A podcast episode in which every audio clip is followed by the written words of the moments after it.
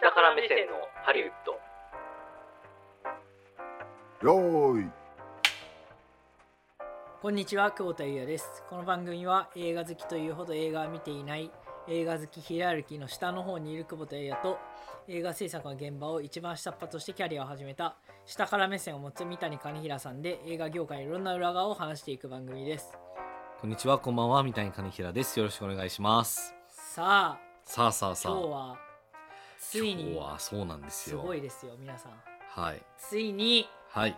三谷風プロデューサーがお、これどれぐらいになるんですかこのプロデューサーレベル的にはあの、 乗っかってないっていう。 おいマジかよ負のまま行ったのこれ風ですら認めてもらえてないあ感じマかもジしれでないですあね。そうちょなっんとタだイミングがね、あったんですけれども。なんとまあでも、あの、仕事はしてますので、はい。じゃあこれあれあれ俺ではないわけですねそうですね、まだあれ俺と、あの、声を大にして言わないかなっていう感じですね。なるほどねあでれも、実は、実は、実はね実はあれ俺ぐらいの感じです。ああれは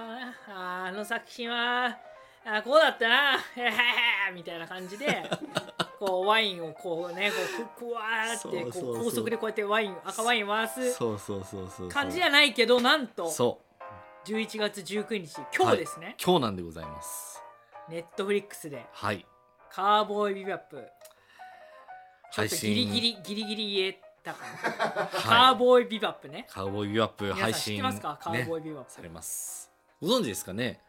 久保田さんご存知ですか。そもそも名前だけ知って名る前だけ。なるほどね。でもねさっきサントラ聞かせてもらったらうん。知ってる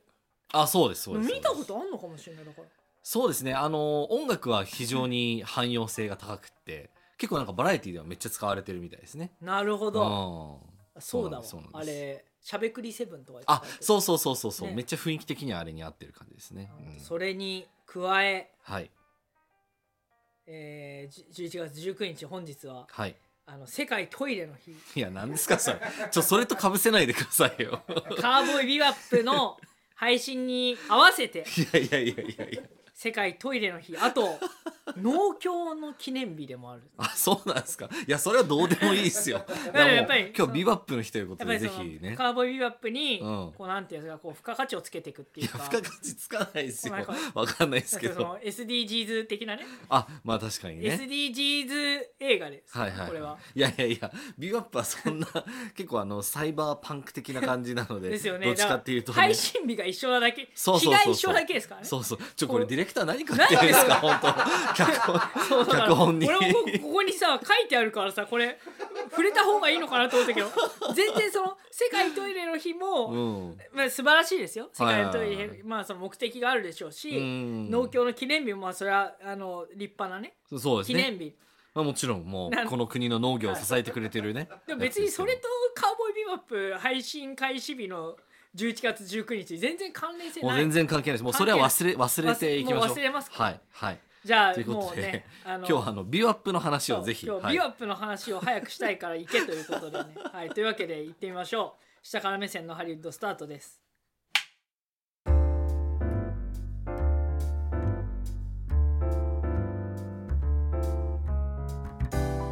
はいというわけではい。 11月19日だからもうあもうもうやることないですねやることありますかこれからややることあ仕事これに関してですか。そうそうあもう一応やることは全部終わってる状態ですね。ああ、はないる。ほどあとはあのー放送とかを見て、えっ、とまあいろんな人にこう告知して回って、でえーまあ反応を見るって感じですかね。なるほど、はいそうなんだ私としては、えっと、ゴースト・イン・ザ・シェルに続いて、まあ、その関わった作品が、えっと、世に出るっていう形になるので、結構久しぶりなんですけれども、でもまあ非常に、あの、今回はね、なかなか、なかなかな出来なんじゃないかなってあいう。ほそのなかなかな出来の,、あの言える範囲でいいですけどど,、うんどこに携わったんですかえっと、僕が、えっと、声優 声優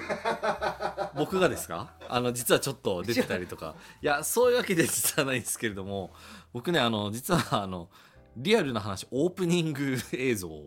の日本語の部分を実は僕結構やってたんですあ翻訳みたい翻訳とかあとチェックとかなんか素材を探したりとかっていうなあこそういうとこでとねオープニングに出るわけじゃないですね出るわけいじゃきなないでりすあの出るわけではメなイいンのテーマとともにあ僕いきなりがこうドンってわけではないですねみたいにプロデューサーうがんそんなもう自意識を前面 に出したような映画ではないですねではないんですけれども映画はいって言う,、言う言うんですかいやあれはねシリーズになりますシリーズになるそう一応あのテレビシリーズなんですけれどもネットフリックスで、えっと1話約そうですね、まあ、60分前後で、えっと10話のシリーズになってますで、えっとおー冒頭のまあ、冒頭のあのシーケンスってすごい有名なんですけれども、アニメから始まっていてアニメ版でもともと背景に英語のいろいろテキストが入っててっていうのがあったんですけれどももうかっこいいそ今ねう今みディ見レてクターがね見てますけれ僕どもに見せつけてくれてますけど、、はいやかっこいいねそうなんですそうなんですでこれのあのアニメへのオマージュみたいなことも込めて、えっと、背景に日本語テキストをいろいろ使いたいっていうあ本当だそうそうあ本当だそうそうそうそうちょっとエヴンァンゲリオンっぽいぽい感じのちょっとねちょっとねそうそうそうそうそうだそこのテキストをこう見つけてきてとかあのちょっすとげえ訳したりとかあとなんかあの配置とかのバランスをちょっとあの指摘してみたりとかっっていうのをやったりしてるのがまあ実はあのリアル業務として、こういうのさ、はいい、やほんとすごいかっこいいなって今思ったんですけど、うん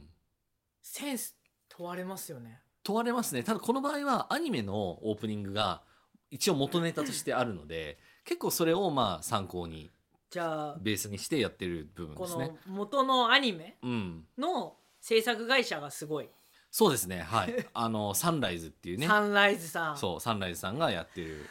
すげえかっこいいそうなんですこれ今アニメ版の方をね確認してもらあってるんですけどそうなんだ同じだと思ったそうそうそうだからほぼほなるほどなるぼ、ほどうん、ほぼほじぼゃあそ通のじてる部テ分イストというかそうそうそうそあうそうれは一緒なんですねそうなんですそうなんですなるほどそうなんですそうなんですそうなんですこうもともとこれだから、まあ、ご存知ない方にはご説明させていただくと, 、まあえー、とサンライズっていうまあアニメ制作会社がありまして、まあ、そこで、うんえー、と1998年に、えーとまあ、放送した一応あのアニメシリーズにまあなりましてで、まあ、これがあの、まあ、結構ねあのビジュアルも音楽も結構とんがっていて。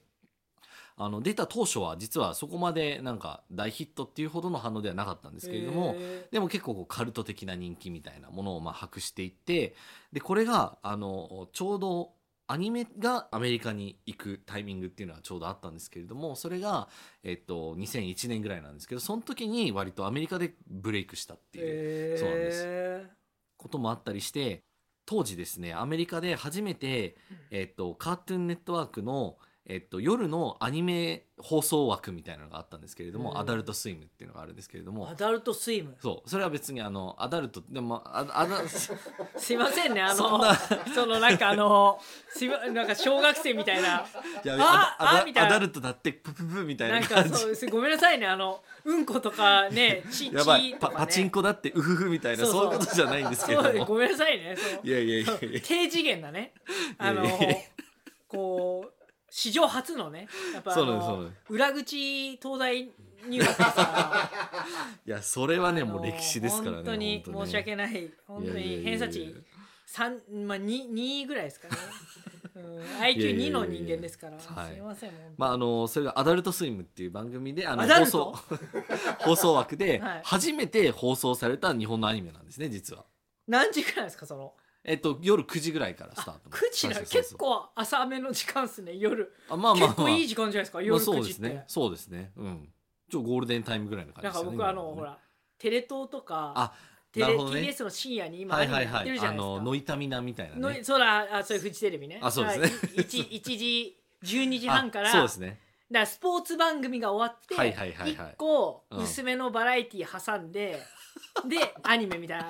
ああれあそうだよね大体、うんうんうん大体だから12時半かそうらです1ね時ぐらいの間うんから始まるやつ、なそれはだからもう日本の深夜アニメですけどアメリカは大体もう良い子のみんな8時ぐらいに寝る想定でカートゥーンネットワークはそこでだから一旦終わるんですよ8時台でおーでそれでその後夜のもうちょっと年年のいったっていうかあのもうちょっとお兄さんお姉さんの方々が見る、えーものとしてなるほどまあやっていこうっていうのでそうですやったのがでさらにですねだからこのえっ、とアダルトスイムで初めて放送された番組あの日本のアニメが、まあ、カウボーイビューアップっていうこともそうなんですけど、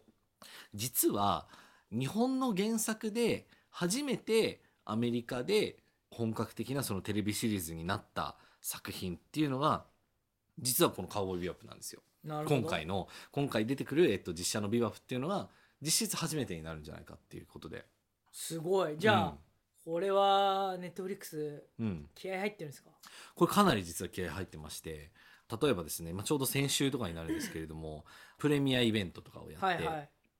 でなんか DJ にスティーブ・アオキとか呼んだりとえかもうまあそういうレベルですよ本当に。お今めっちゃびっくりされてます ちょっと固まったぐらいの感じですけど気合入ってるんですよスティーブ・青木ってそんな出ないですよ、うあん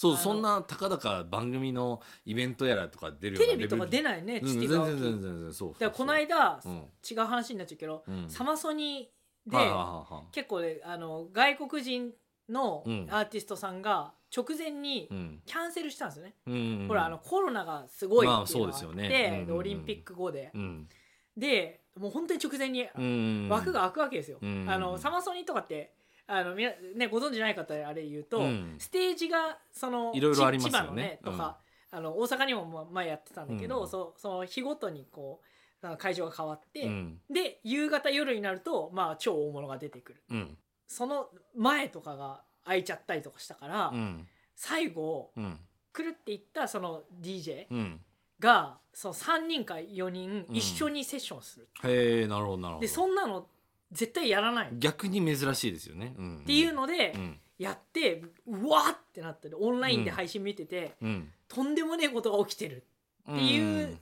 スティーブ・アオキスティーブ・アオキの解説でこんなに。もでう枕言葉いやだからさそうカットすんなよスティーブ・アオキいやだからわかんないでしょだからネうんットフリックスで気合入ってますどんだそけう気合入ってるんですかスティーブ・アオキそはうプレミアでそう DJ やるそうそうそうそうこれはすごいですよそうなんのです DJ もスティーブ・アオキもネットフリックスも知らない人に対して説明してもらうこれはすごいですよいやまあそうなんですそうまあ、なんネッですトフリックスはさすがにこの番組聞いてる人はわかると思うけいどやいやいやね。で、しかも、有名なね、あの、さっきふ、あのー、久保田さんも聞いた、あの、有名なオープニング曲、タンクっていうのがあるんですけれども、そのタンクっていう曲を、青木さんがこう、リメイク、自分なりに、リミックスするみたいなやついやもすごい、そこで発表するとかやって、めっちゃ盛り上がったんですよギ。ャラいくら発生してんのそれいやー、そうですね。いや、でも、あの、その青木さんもすごいやっぱりファンらしくって、カウボーイビバップ顔をヨアップのそうそうそうそうで特にこの音楽菅野陽子さんっていうね、まあ、作曲家がいるんですけど、まあ、あーその方のあの大ファンっていうこともあってこういうのが実現してエいヴったァっンていゲうリオンの曲エヴァンゲリオンではないの違うか、まあ、広角機動隊の SAC とかもそうだし高架い機動隊かろいろやってます菅野さんも菅野本陽子さんってだめ超ちゃめちゃ知ってるよ、うん知ってるよって言いながら間違えてるけど 当そうですねそうですね本当に、あれうんうんうん菅野陽子さん何マクロスだはいはいはいはいあ分かったあれだ、うん創世のアクエリオンああ創世のクリオンね菅野陽子さん、はいはいはいはいはいで実はあの私ですね、はいこの菅野陽子さんがこの実写版ビューアップにまあ関わってくださいってこう打診するところから、はいまあ、ちょっと一連のそのやり取りのちょっと通訳的な仕事とかも一部ちょっとしてました。通訳うん、あだまあ外国人が来るそう外国のそうだネットフリックスとなかそういうのが相手だったりするので菅野さんのあの事務所みたいなところに行って「こここういうことなんですけれども音楽よかったらご制作いただけませんか?」みたいな話をあの、まあ、サンライズの方とかとまあもろもろと一緒に行ってこう打診したりとかそういう感じのやり取りもいくつかありましたね。回してそこでそう、ま、回すほどの力は私にはないんですけれども。 ささんま御殿みいたいやないやいほやいでみたいないやそこまでのねあのポジションは私にはまあないんですけど、まあ、風なんでねあくまでねでもあのそういうところでちょっと何回かお会いしたりとかあとは音楽をどこに入れるかっていうのをあの映像とかを見ながらここにじゃあ入れていきましょうかみたいな打ち合わせに、えっとまあ、私もちょっと参加させていただいて、まあ、ちょっと通訳的なこととかであのお手伝いしたりとかそういう感じのことをそやそりれまはした、だね。誰がうん決めるんですかあのエディエディターの世界の話みたいなあ違ううちそうそうそうそうこの間の内田さんの話みたいなあそうそうそうそう、えっと、エディターは参加してなくてあのエディターはあくまで映像の部分だけで、えっと、出来上がった映像を見ながらプロデューサーの人とはいはいはいあとまあ音楽のだから菅野さんと、を中心にあとはまあポスプロのあの音楽プロデューサーみたいな人とかと、まあ、一緒にあうのんズームで打ち合わせてじゃあちょっと映像見てみようかっつって、はいはいでこのシーンのこの部分はこういう雰囲気でこういう音楽を入れたいみたいなことをこういくつかこうオーダーしていってで「あ菅野さんが分かりました」っつってあとはなんかいろいろ質問したりとかなんかそういったようなそうやり取りわをかりましたやってましたねはいわかりましたそういや分かりましたって言って作れるのすごいなってあそうそうそうそうあそうなんですよそうなんですよそうだからあのぜすひごいなねって思うぜひねあの音楽もあの同じぐらいですねあの映像と一緒にちょっと注目してほしいなって思っていてもともとの「元々のカウボーイビューアップ」って、えっと和ごとにそれぞれ音楽のテイストがちょっと違ったりとか変えてあったりするんですよ。だからあの一個の世界観で同じ音楽がこう何話にわたって出てくるとかじゃなくって、全部違うんだ全部そすごいお金かかってうるいじゃんやもうめちゃくちゃ気合入ってるんですそれこかもううん菅野さんが、うん、もう本当にありえないもうなんかいやもうそれもある、あのもう大天才です本当あにのねあのドン・キホーテ価格でやってくれたかいやいやいやいやいや本当にねいや菅野さんもめちゃくちゃすごかったんですもうあの横でその通訳してるだけでもなんかもうこの人のなんていうのかなエネルギーとかスピード感とかなんか才能と言われるようなもう全てをねなんか感じ取ることができてもうビンビンでしたね本当にすごかっ たですあそのオーラがあオーラがビンビンでしたってことですそうですそうですあそーうですなったんですけれどもいや本当だからねあの音楽のためだけでもこう聞いてもいいぐらいこの「カウボーイビューアップ」は気合が入ってるんでねちょっと予告見たけど、いめちゃめちゃ面白そうでしたね、いやもうそうなんですそうなんですちょっとやばいなあネりットがたフいことリにックスいや結構ねこれはね本当に肝入りで下から目線のハリウッドそうなんですちょっとやばいあなネりがたいッこトとにフリックスいや結構ねこれはね本当に肝入りであのラインナップ発表会とかでも割といい位置で最初紹介してくれたりとかだってスティーブ・アオキも出てるわけそうでスティーブアオキもスティーブ・アオキはわかりますか皆 さんあのサマソニにも出たねサマソそニうそうそうもそううまた解説カットここ全部カットになるんでいやいやいやいやいや走りますけどもはいあそうですよえその同じぐらいのタイミングに、うんでもあれ浅草キッドとかも来えあ浅草キッド12月じゃなかったっけそうですね浅草キックとはもうちょっと後ですかね、ううんん、うんうんうんいやだからもう今日はもうビワップの日ですもうだから皆さんがあのてかあなたが聞いているこの今日ね金曜日であってほしいですけれども、まあ、少なくとも土曜になってもあのもう公開されてるんで今日ぜひ1話、まあ、2分だけでも見てほしいなっていうねあの感じでぜひお願いしたい、そうなんか、うん、いクレイジーケンバンドみたいなね、 やいやいや確かに確かに。いやっていうのなんで2分かっていうとあのネットリックスでは1視聴が大体2分ぐらいでカウントされるそうなんですね。 2分で見たすすげえすげえ少ないリスナー、うんすごい少ないリスナー数って言ってもねバカにならないリスナー数になってきてるっぽいですよ全下然全然もうそう張ですりよ全然もうあの卑下してる場合じゃないですよ。フフォロワー数増えないのにうん。リスナー数増えているっやていやいういやそうですそうですそうです。ねえもう業界聴取率が比較的高い高いというどうなんですかねいやいいんですかねそう。緊張感が出ますよねいやいやいや。何も僕は知らないですから何も知らないんで全部情報に誤りがあった場合は三谷金平あさん、そうですね。三谷金平さんが、えー誤ってもしくはディレクターが 私は言われた通りの話をしているだけですから私はただの操られ人形でございま操す。られ人形です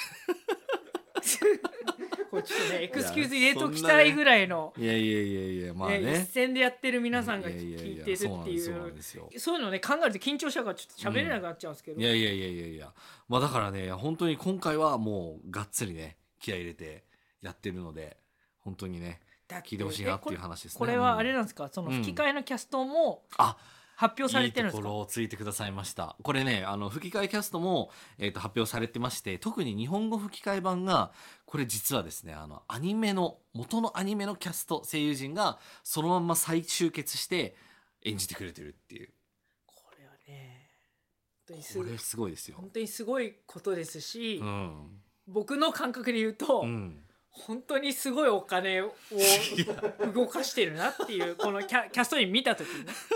もうもももはやその、うんこのラインナップの方々は、はい、ギャラで仕事する人たちじゃないですよ多分ねああそうかもしれないですね。でも、うんあるじゃないですかうんえ俺に私にこのギャラでうんオファーこれえ、ね、ネタですかいやいやいやいやねいなやいやな感じになっちゃうから、うんいややっぱねそのメンツを潰さないっていうかはいい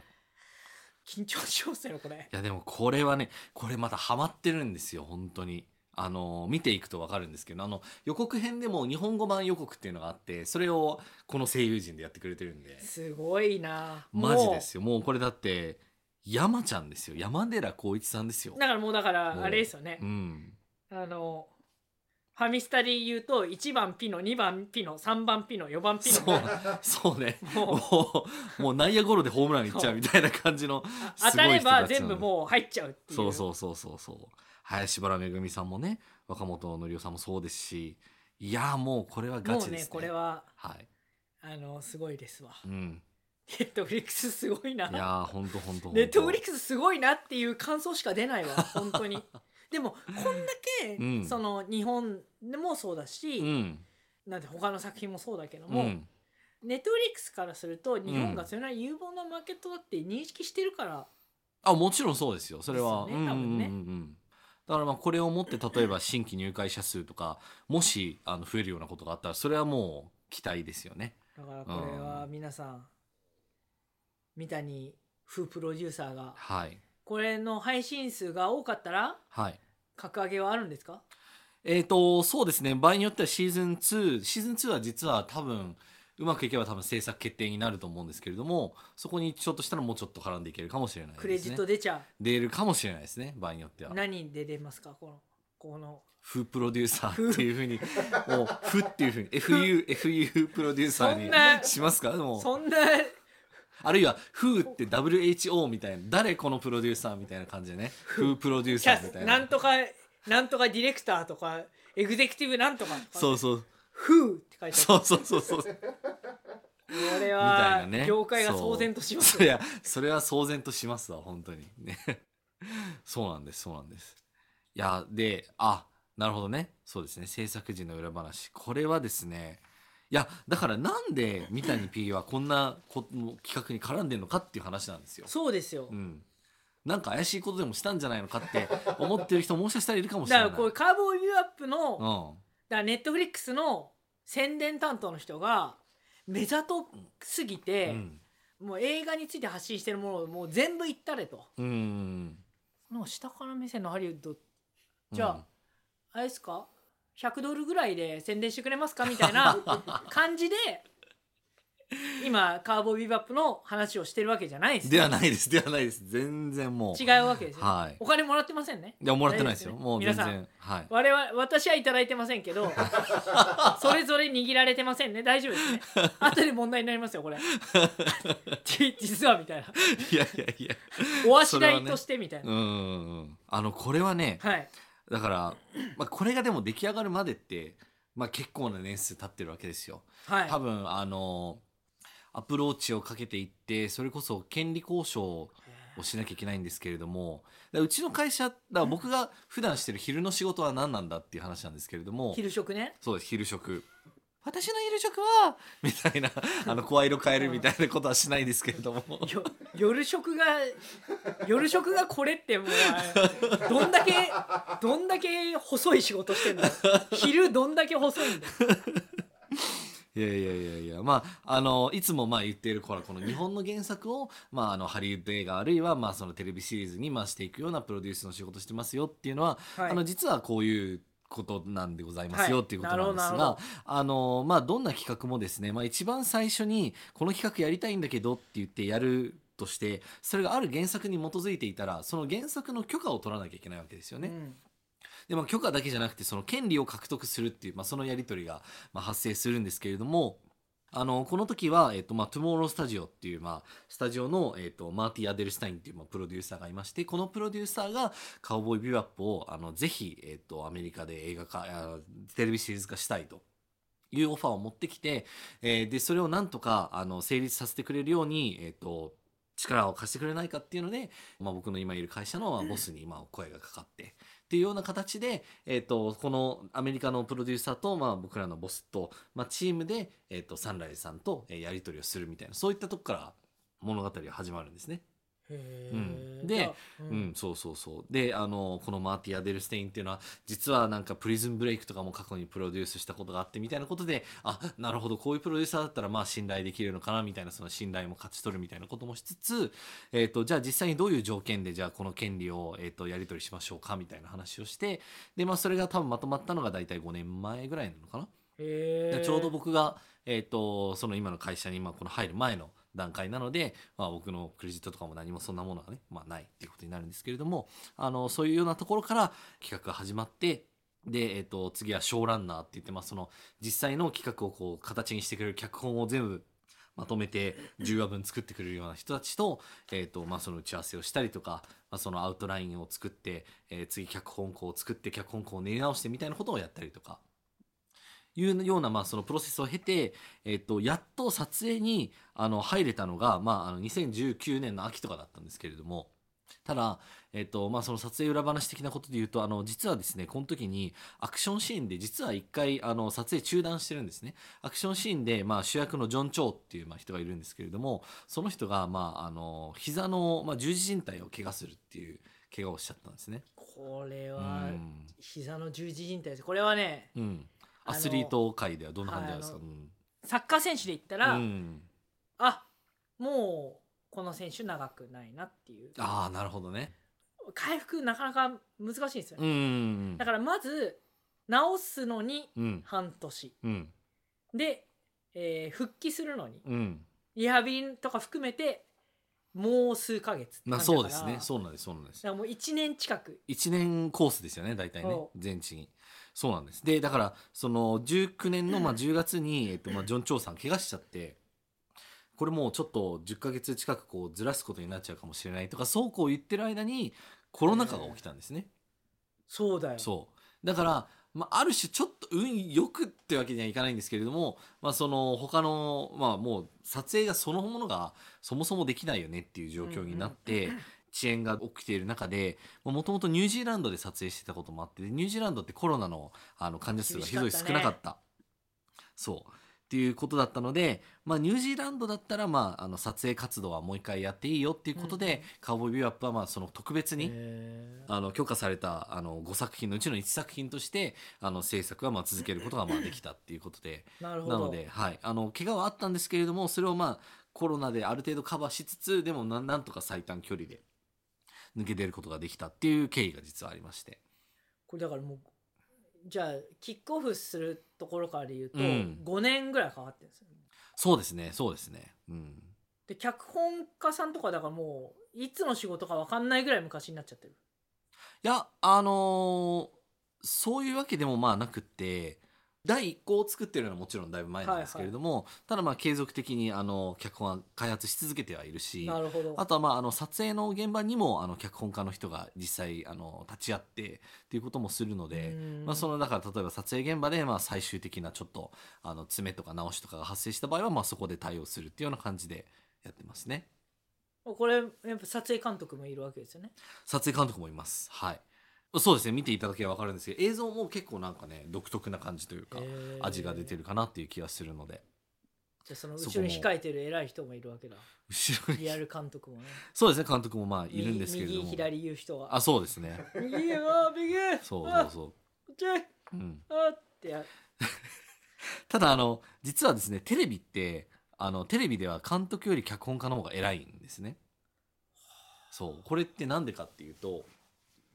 あの、まあ、テレビって10話分ぐらいあるわけじゃないですか。で10話を同じ監督が監督するわけにはどうしてもいかないっていうことでその結局トータルを全部見て全体を見てあの把握してクリエイティブをコントロールしてるのは脚本家になるんですよはあは脚本家のトップの人が、まあ、ショーランナーっていう、まあ、役割、あのを持っていて、えっ、と、他のいろんな脚本家人が上げてきた脚本の全部チェックするみたいなこともそうだし、あの、主要なスタッフィング、キャスティングも、全部このショーランナーを、まあ、通して一緒にやるしっていうことで、なので実はその人が、この制作のクリエイティブ面では一番偉い人っていうことにあなりまなす。るほど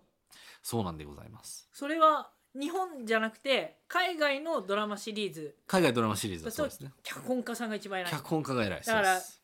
あのやばいなももうちょちょもう名前が出てこう。ないえよなんすかなんすかどうしたんですかやばいよいやいやいや。やば何何何いやいや日本で有名な脚本家さんって何人かいらっしゃるじゃないですか、はあさあ坂本日龍本一さん特有のうん話なのかなって思ったんだああけいどやそういうわけじゃないですよそうじゃないですねそうなんそうなんです脚本家さんのね名前を今ねあの人あの人って顔出てんのにああ脚本家さんの顔が出てるのに名前が出てこないっても うもうダメだな俺いやいやいやいやいや引退だなまあでも日本の人は日本の脚本家なんて名前ほとんど知られてない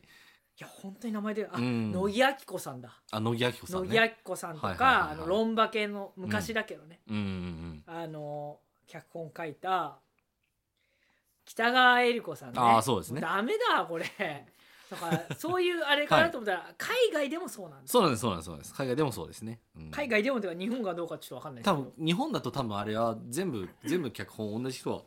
書いてることになるのかな多分えっとねそうでも例えなばいですね相棒とかだと、うん脚本家さんが回によって違うああそうまあかそうかそうか、相棒はねあのシリーズとしてはうん線が1本引かれてるんだけど、うん各話はじ事件ごとにそのうん引かれてるものもあれうば、ん単品の場合もあるから、あ脚本をまあ分けやすい構成ではあるかあななるとほ思うどんだねけどなるほどね